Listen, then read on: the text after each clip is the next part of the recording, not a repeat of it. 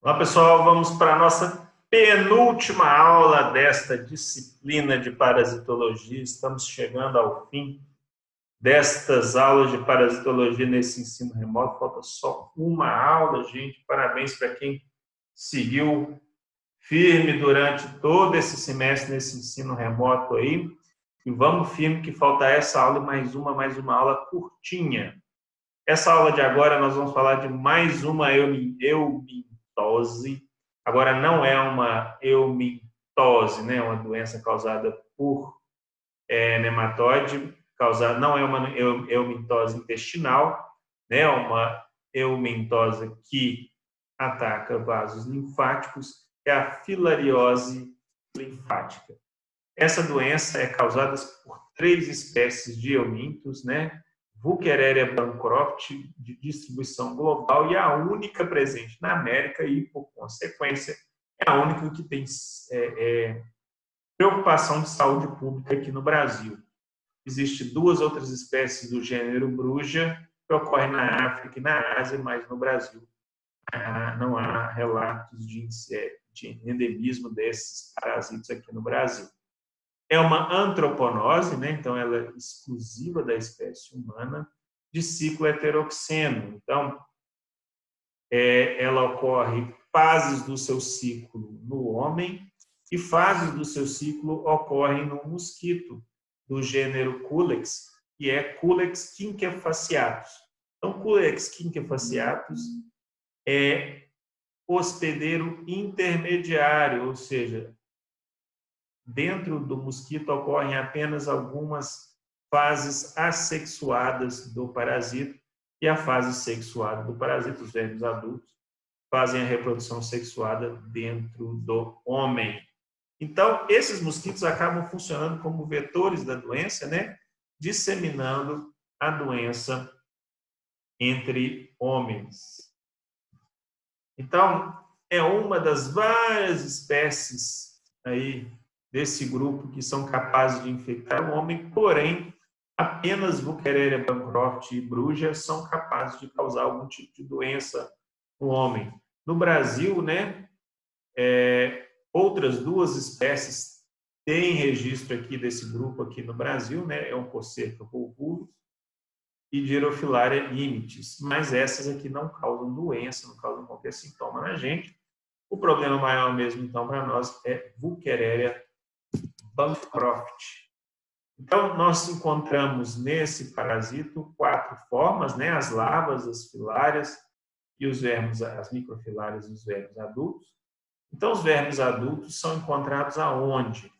Nos vasos e gânglios linfáticos humanos. Então, é, nós temos vários gânglios linfáticos, mas eles têm mortopismo pelos gânglios linfáticos e vasos linfáticos da região pélvica, né? Do homem e da mulher, pernas, mamas femininas e também braços. Então, os membros são os órgãos mais afetados, porque tem maior tropismo pelos vermes adultos e a ação dos vermes adultos obstruindo o vaso linfático é que causam os principais sintomas. Então, o macho é, tem um corpo afilado e mede até 4 centímetros, enquanto as fêmeas são bem maiores que chegam até 10 centímetros de comprimento. Então, são parasitos grandes, né, que ficam na palma da mão. Imagina isso preso lá dentro de um vaso linfático.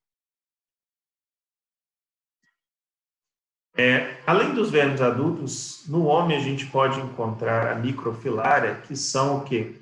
Pequenas formas, né, de até 300 micrômetros, é muito pequenininho, e são as formas que, que conseguem infectar o inseto. Então, o inseto se infecta com as microfilárias que vão circular no homem, lógico, aonde? No capilar sanguíneo, onde o mosquito, que é hematófago, vai picar a pessoa, vai sugar o sangue, contendo o quê? As microfilárias e acabam se infectando. Então, é muito é, fácil de identificar as microfilárias, porque ela tem esse corpo afiladinho, e a cauda é uma região muito afiladinha, né? Uma, uma bainha terminal do corpo que é típica, né? Da microfilária de Buchereria bancroft. E as larvas, elas se desenvolvem aonde? As larvas se desenvolvem no parasito, né? No, no, no mosquito, então a microfilária ela entra dentro do, do, do, inseto e desenvolve as formas L1 e L2. A forma L3 é a forma que vai infectar o homem, então ela fica onde? Na probóscide, lá no aparelho bucal do inseto. Então é essa forma L1, L2 e L3 que se desenvolvem no mosquito. E a forma L3 é a que passa de volta para o homem. Então a forma que passa do homem para o mosquito é a microfilária e a forma que passa do mosquito para o homem é a forma L3. Né? Aqui mostrando em detalhe o aparelho bucal com a larva aqui na probóscide, prontinha para penetrar na corrente sanguínea de um novo hospedeiro humano. Né? Então, o ciclo é muito simples, muito simples mesmo. Então, o que, que acontece? Os vermes adultos vão produzir microfilárias, essas microfilárias vão para a corrente capilar, né, na corrente sanguínea capilar, onde os mosquitos, ao fazer o repasse sanguíneo, vão se infectar com essas microfilárias. Essas microfilárias vão se desenvolver a forma L1, L2 e L3. Essa forma L3 é a infectante ao homem e vai se desenvolver, vai se alojar ali na probóscide do mosquito. Para quê? Para que quando esse mosquito pique uma outra pessoa, ele transmita essa forma L3 para um novo hospedeiro humano.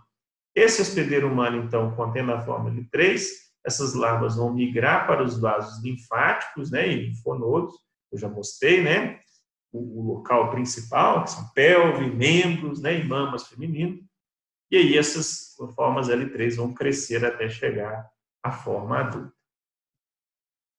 Então, a infecção, gente, diferentemente dos intestinais, ocorre pela entrada da o quê? Pela picada do inseto. Então, o inseto se infecta por microfilárias e o homem se infecta é, por formas L3. Aqui está errado, tá, gente? Por formas L3 que ficam no aparelho bucal. Então, as, as formas L3 são, inocul... é, são penetram ativamente pela, pela picada, né? Então, o mosquito não injeta as formas L3, elas penetram ativamente pelo local, tá? Vamos corrigir isso aqui. As formas L3 penetram ativamente pelo local da picada quando o mosquito abre aquele buraquinho lá para fazer a sua picada.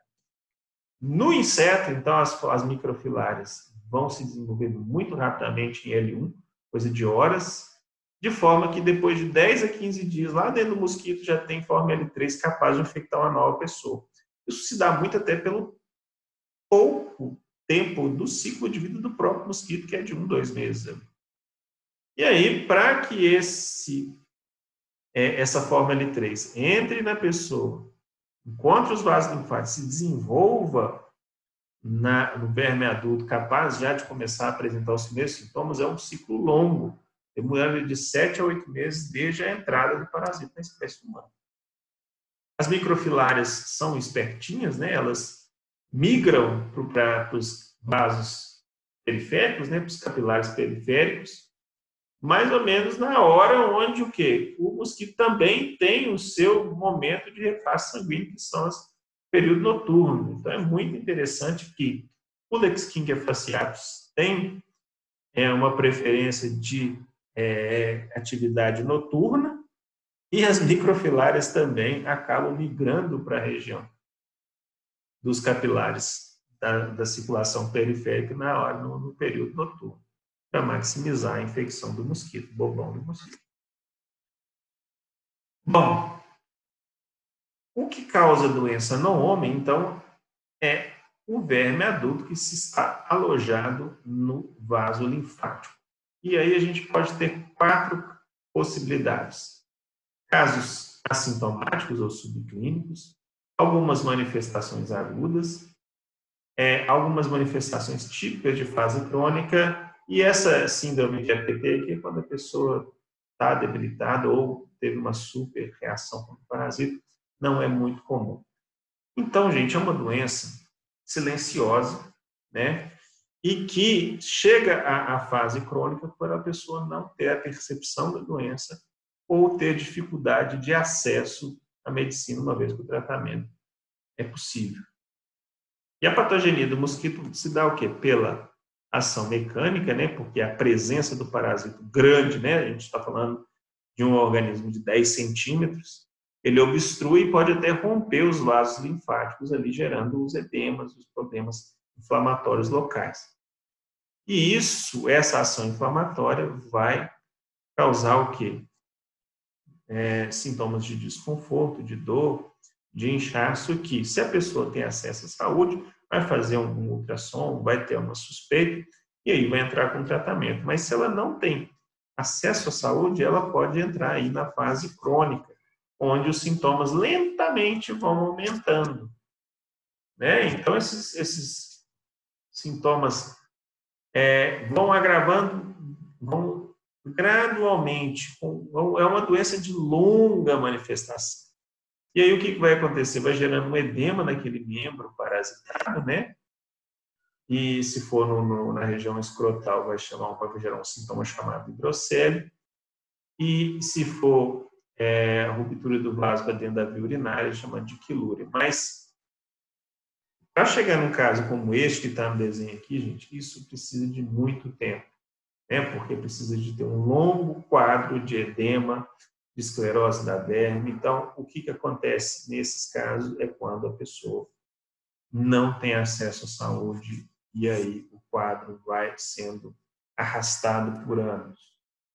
O diagnóstico clínico é muito difícil, porque o início da doença é assintomática, e mesmo os casos de elefantismo, né, aquele grande edema do membro, não é a única a filariose não é uma única causa para isso. Existem várias outras doenças que geram edemas nos membros inferiores ali, principalmente, que não são causados por obstrução por filares, né? por filari, por, por Vuquereira Bancroft. Então é uma doença até é, que causa preconceito, nem sempre a causa é o parasita. Existem várias outras coisas que podem levar a elefantismo, né? inclusive esse termo elefantismo não é muito mais comum de ser usado dado o, o, é, o tom pejorativo relacionado ao sintoma.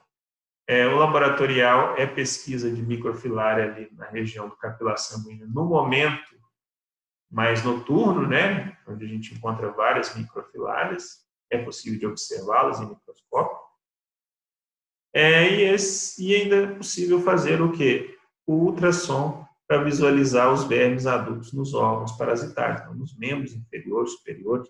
Dá para fazer a pesquisa do verme adulto obstruindo esses vasos linfáticos através de ultrassom. Então, é uma doença, gente, que é covarde, porque a pessoa só se desenvolve e a, só tem quadros muito agravados da doença porque ela não tem acesso à medicina.